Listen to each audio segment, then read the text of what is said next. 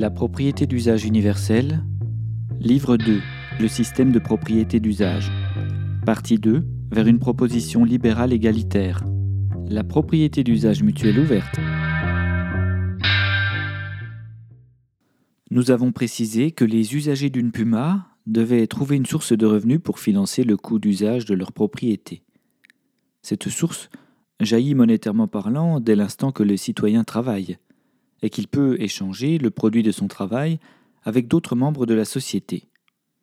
L'usage prend alors une nouvelle tournure, puisqu'il n'est plus nécessairement destiné aux propriétaires, comme c'était le cas dans la Puma, mais à des usagers non propriétaires, extérieurs. Dès lors, cette forme ressemble à ce qu'on appelle l'entreprise de marché.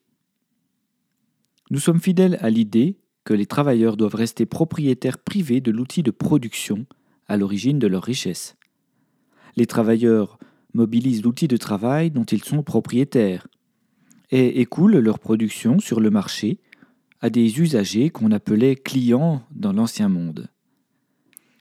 L'ouverture indiquée par la lettre O dans l'acronyme souligne la vente complète de la production à des acteurs extérieurs à la propriété. Le retour de valeur a lieu lorsque les usagers payent le coût d'usage défini par les propriétaires libres de fixer les prix.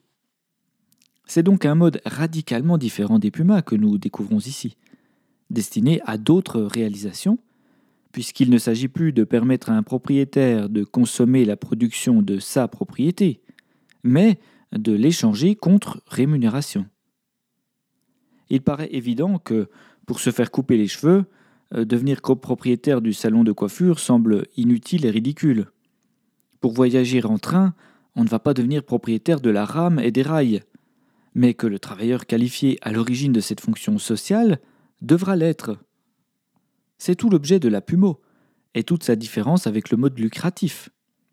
En se promenant dans la ville, le Gaulois chevelu aura le choix entre plusieurs prestataires. Il pourra en effet choisir entre différents salons en concurrence. Cependant, lorsque nous verrons la manière dont sera financée la propriété, nous verrons quels garde-fous seront instaurés pour éviter de se retrouver avec dix salons de coiffure dans une même rue, ou avec des prix de l'immobilier qui bloquent toute initiative. Les travailleurs propriétaires pourront fixer leur prix selon le coût d'usage de leur propriété, qui inclura le prix des consommables, l'entretien de l'outil de production en état de produire, et le traitement du travailleur. Au passage, cette somme restera et devra rester une somme de travail. Le travail de production des consommables contenus en eux, le travail de maintenance de l'outil de production, et le travail de celui qui mobilise directement la propriété. Pour notre salon de coiffure, le travail des producteurs et distributeurs de shampoings, couleurs, ciseaux, tondeuses, la peinture de rafraîchissement du local et la main-d'œuvre du peintre, et le travail des mains du coiffeur. N'ayant aucune rente à facturer, le prix de la prestation correspondra en moyenne à son coût en travail socialement nécessaire. Même si le coiffeur sera libre de pratiquer des tarifs déraisonnables, il risquera de perdre ses usagers, car ce sont eux qui choisiront socialement le service qui leur convient dans une économie de marché. La logique de concurrence pourra alors, par une mise en accord social sur la valeur, fixer le prix moyen de la coupe. Les lois de l'offre et de la demande, qui obsèdent les économistes du système dominant, serviront pour une fois à autre chose qu'à tenter de légitimer scientifiquement le régime néolibéral, car le système d'usage nous rapproche de la concurrence parfaite. À l'extrême opposé, les nostalgiques du Gosplan trouveront probablement que ce n'est pas une solution de laisser le marché se réguler par lui-même. Mais je leur réponds de ne pas oublier que le marché d'usage sans rente n'a rien de comparable avec le marché lucratif de rente, et qu'il est guidé démocratiquement par les votants de la caisse économique. Ainsi l'État conserve tout son pouvoir institutionnel et peut orienter la production en faveur de la survie humaine grâce au cadre légal soumis aux élus et aux citoyens. Par exemple, en subventionnant les outils de production favorables et ne subventionnant pas les outils de production défavorables, il oriente le travail vers les entreprises favorables. Et avec lui, emmène la société vers une direction choisie. Cette affaire exclusivement politique prouve une fois de plus que l'État n'a pas besoin d'être propriétaire pour agir sur la production, et détruit l'argumentation des centralisateurs de la propriété entre ses mains. Non, l'État n'a pas besoin d'être propriétaire pour planifier. Voici un garde-fou nécessaire dans un monde de ressources finies, que de se donner des limites et des priorités dans la manière de créer des flux physiques par transformation d'énergie. La différence fondamentale avec le régime hybride, c'est que l'entreprise ne doit rien coûter aux travailleurs. Elle n'est pas financée par avance d'argent, mais par une forme de socialisation de l'accès à la propriété. Les arguments présentés pour l'immobilier à propos de la dette roulante intergénérationnelle restent intacts. La construction du local de coiffure, son équipement de départ ne doit faire l'objet d'aucun crédit. L'outil de production doit être subventionné. C'est-à-dire que le travail nécessaire à sa réalisation doit être pris en charge par la subvention. Ne rien coûter au premier travailleur qui le mobilisera, ni au suivant. Bien qu'il soit propriétaire privé, notre coiffeur ne pourra évidemment pas revendre son salon lorsqu'il prendra sa retraite ou changera tout simplement d'activité. Il ne l'a pas payé. Il lui appartient tant qu'il le mobilisera, certes, mais comme il ne lui aura rien coûté, il ne pourra pas en tirer profit. Il devra le transmettre gratuitement. Avec de telles règles, la spéculation devient simplement impossible, au point qu'il est inutile de la rendre illégale, ce qui devrait réjouir M. Paul Jorion. Nous voici donc en cohérence avec mes explications de départ sur l'héritage. Le capital avancé sans frais doit être cédé gratuitement au futur travailleur qui le mobilisera. Après tout, les capitalistes ne sont pas émus par l'injustice des dons testamentaires, par les successions inégalitaires, par l'injustice de l'héritage patrimonial. La plupart de leurs fortunes ne sont-elles pas basées sur un don originel ou sur la chance? La logique de succession reste donc intacte dans la propriété d'usage. À la différence qu'au lieu de concerner un entre-soi de personnes déterminées, au sens du déterminisme, elle s'élargit à l'ensemble de la société et offre à chacun l'opportunité d'entreprendre. Voici une forme égalitaire de libéralisme, bien plus puissante que le libéralisme de classe anglo-saxon. Si j'insiste sur la notion de propriété, c'est parce que je suis convaincu de l'amélioration du soin accordé au travail lorsqu'on est responsable et propriétaire de son outil de production. En effet, la propriété privée de l'outil de production, devenant la vitrine sociale de chaque travailleur, dont il sera l'artisan responsable et soumis au regard critique de la société humaine, le poussera à rechercher la même chose que dans un réseau social, le plébiscite. Quoi qu'on en pense, cette recherche égoïste de l'amour de soi à travers le regard des autres permettra de motiver chaque producteur à valoriser au mieux sa contribution à la société. La propriété d'usage rendra enfin productive cette quête reptilienne de la validation sociale. Elle en retirera les effets négatifs de la domination par la simple loi de l'usage la production et ses coûts sont peu soumis aux fluctuations constatées dans un monde de propriété lucrative. Puisque l'absorption mécanique et mercantile de la rente par les propriétaires lucratifs disparaît, le prix d'une chose se calcule désormais par la somme algébrique de travail humain socialement nécessaire, y compris le travail de construction idéologique. Les ravages des émotions court-termistes et mimétiques des spéculateurs n'entrent pas dans l'équation de la propriété d'usage. Bien que les propriétaires d'usage puissent légalement jouer aux accumulateurs en augmentant leur traitement par des surfacturations, la hausse de prix les rendra moins attrayants pour l'usager qui se tournera probablement vers d'autres producteurs plus raisonnables. Si tant est qu'une Pumo constitue un monopole dans un domaine et décide pour cette raison d'abuser de sa position dominante en augmentant les prix. On ne pourra pas lui reprocher d'avoir réussi à capter des usagers consommateurs d'un travail socialement nécessaire, socialement désiré, et faiblement disponible. Seulement, la propriété d'usage reconnaît à chacun la possibilité et le droit de devenir producteur. Il serait surprenant qu'un monopole ne soit pas contredit par une mutualité concurrente, ou qu'elle ne soit pas régulée par un transfert des emplois, par l'arrivée de travailleurs indispensables à sa constitution. On ne saurait nier que les entreprises à forte aubaine, c'est-à-dire les collectifs les plus nombreux et les mieux organisés, auront des facilités à produire des biens de masse à des prix inférieurs à ceux de l'artisan solitaire. Le problème se résout dès lors que chacun se spécialise dans l'activité la plus favorable pour lui, et par la possibilité d'ériger des collectifs. La capacité d'adaptation et la proximité de l'artisan sont inaccessibles pour un collectif de grande taille, tout comme l'utilisation de grosses machines industrielles est inaccessible à l'artisan, de sorte que chacun trouvera son type d'usager par les débouchés qui fonctionnent le mieux pour lui.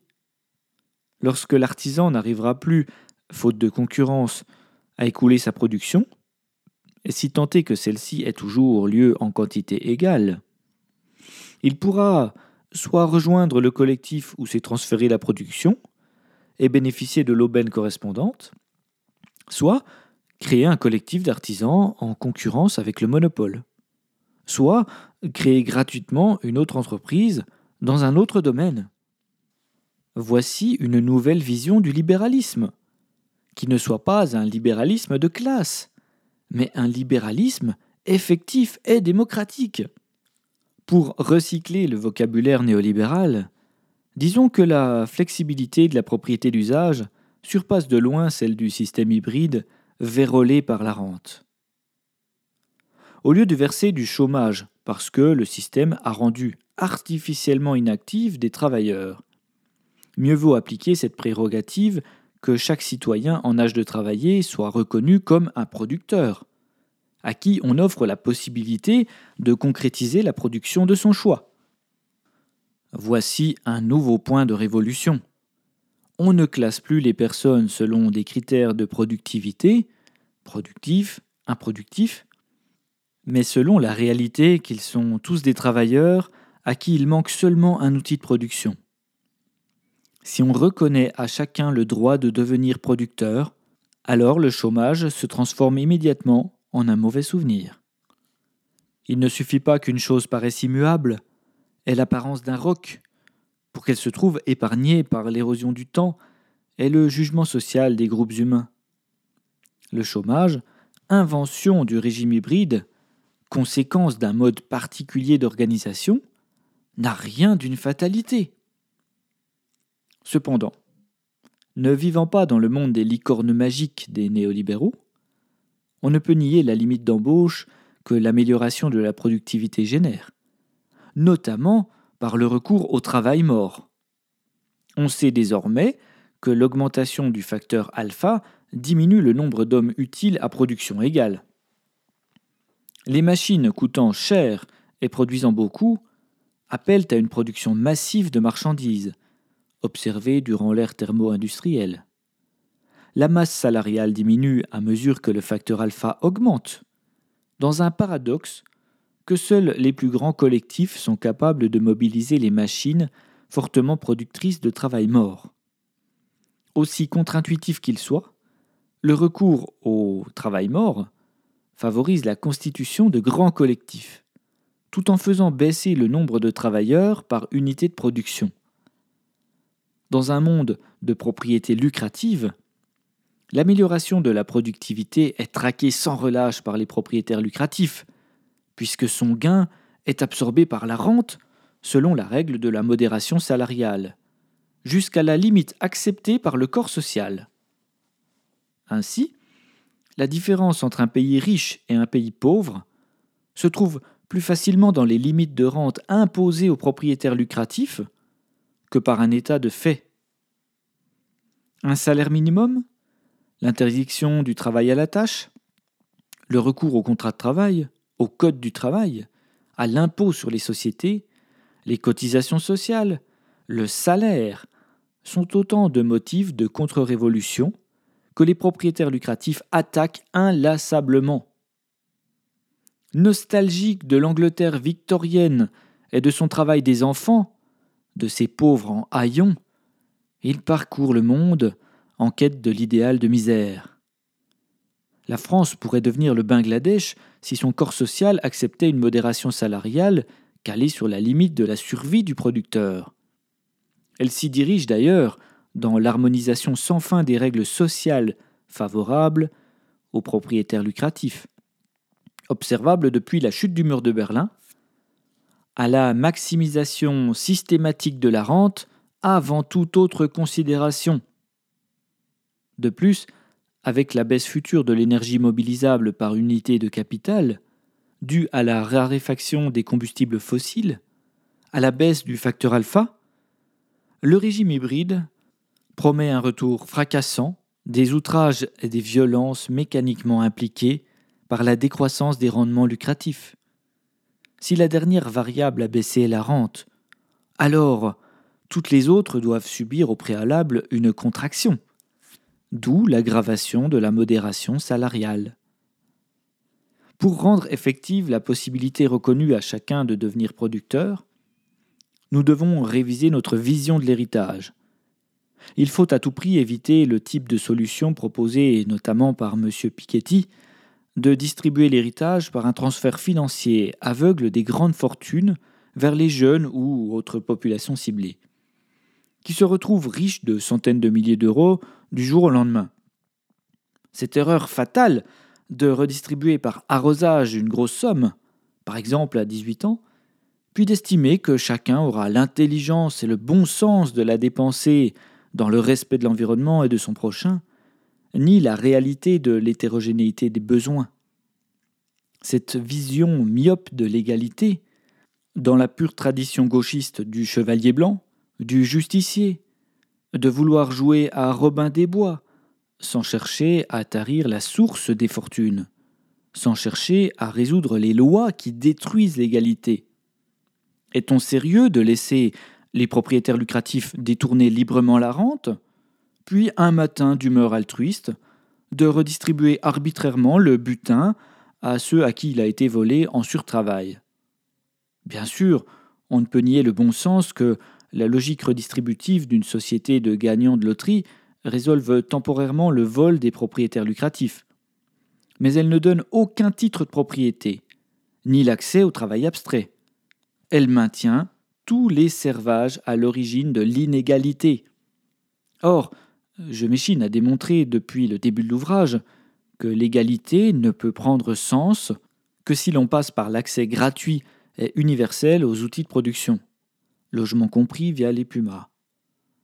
Mieux vaut mille fois socialiser le financement de l'outil de production découlant d'un besoin précis plutôt que de verser une somme à la louche de lancer des pièces et des billets en l'air à qui les rattrapera.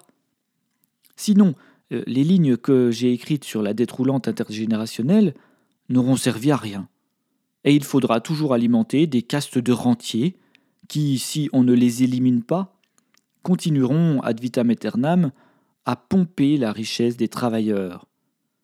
L'héritage doit être déconstruit et sorti de la logique de filiation pour permettre à chacun de concrétiser un projet, d'exercer un métier et d'en vivre. Verser une somme décorrélée d'un besoin, dépensable librement, en payant des loyers à des propriétaires lucratifs par exemple, ou des loyers aux banques du système d'avance, va-t-il révolutionner les lois féodales? Le travailleur sera-t-il désaliéné s'il achète son outil de production à crédit sur le marché lucratif? S'il reste un salarié, donc un locataire qui surtravaille, cessera-t-il de payer les rançons de la rente? Les prix ne risquent-ils pas de s'adapter à l'héritage versé à la population cible, au nouveau pouvoir d'achat des héritiers désignés, annulant tout effet bénéfique, demandant une fois de plus de rajouter des couches de régulation aux millefeuilles législatifs Sommes-nous certains que les héritiers désignés ne vont pas eux-mêmes asservir d'autres membres de la société? Et perpétuer les lois féodales. Soyons lucides, l'héritage pour tous est une fausse bonne idée, car elle ne détruit pas l'ordre social féodal. sans la rente. L'amélioration de la productivité sert directement le producteur. Le coût d'usage finance l'outil de production. L'investissement et les salaires. Les propriétaires de l'outil de travail peuvent décider de la répartition à leur guise. Et les meilleurs stratèges réussissent à pérenniser leur place de producteur, à la sécuriser en jouant habilement entre leurs besoins de produire, investir et l'envie de se verser à un traitement élevé. L'ancien producteur passif devient maître du travail abstrait, dont il était privé pour des raisons politiques. Il peut décider de son avenir. La suppression de la rente redéfinit la concurrence et le prix du travail. Non que sans elle le travail coûte plus cher, mais qu'il soit enfin payé pour ce que le travailleur a fourni. Exit le parasitage d'un propriétaire qui abuse de son droit féodal pour détourner la valeur du travail à son profit. La régulation du prix par le coût du travail se renforce au plus juste par la mise en réseau sur le marché des entreprises comparables.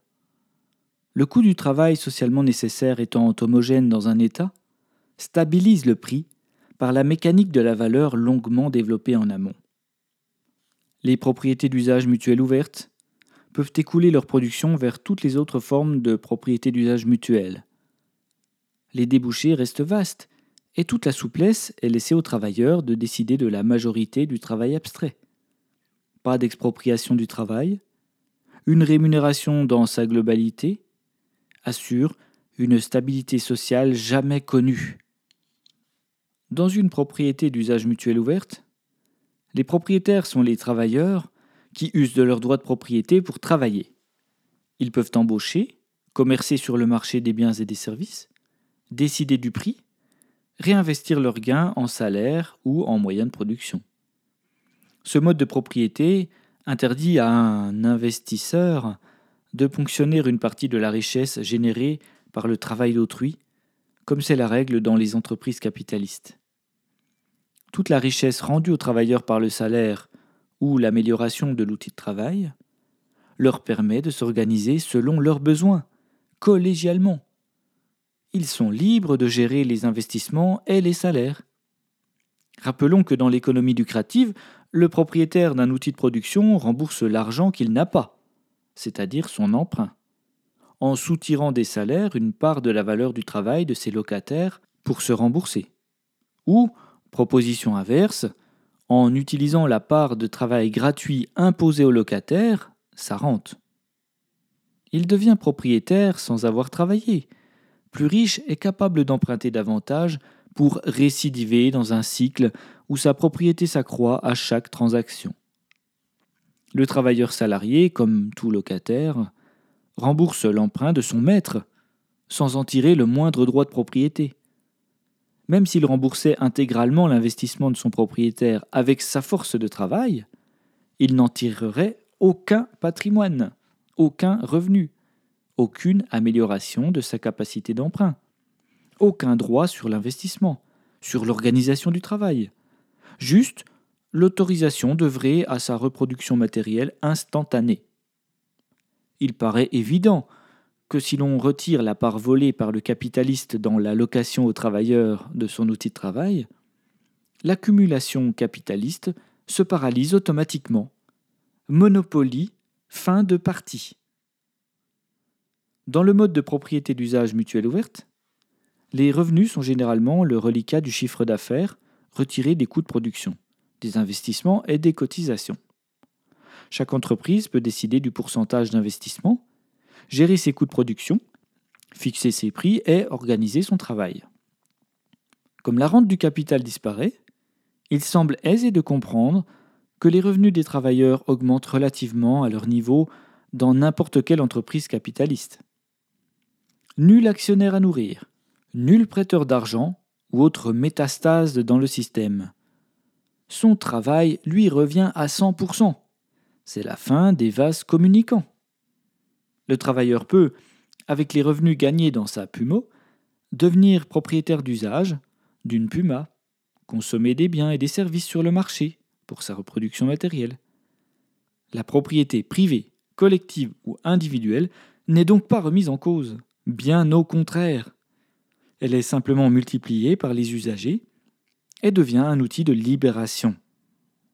Enfin, l'accumulation individuelle ou étatique de la propriété est rendue impossible par l'obligation pour tout propriétaire de mobiliser activement l'outil de production de la propriété, par la loi de l'usage non délégable. Cela étant dit, il doit obligatoirement rendre la propriété qu'il ne mobilise plus, pour que d'autres travailleurs puissent en vivre à leur tour. Comme tous les propriétaires privés d'usage, il est de passage, comme acteur et mobilisateur, travailleur de la propriété, et devra la transmettre en héritage, non pas à un clan familial ou d'intérêt, mais à la société dans son ensemble. Ainsi, le capital d'une nation, au lieu d'être détenu par un ogre étatique ou quelques riches propriétaires, ou les deux, se diffuse dans la société au prorata du travail fourni par chacun. Quoi de plus juste?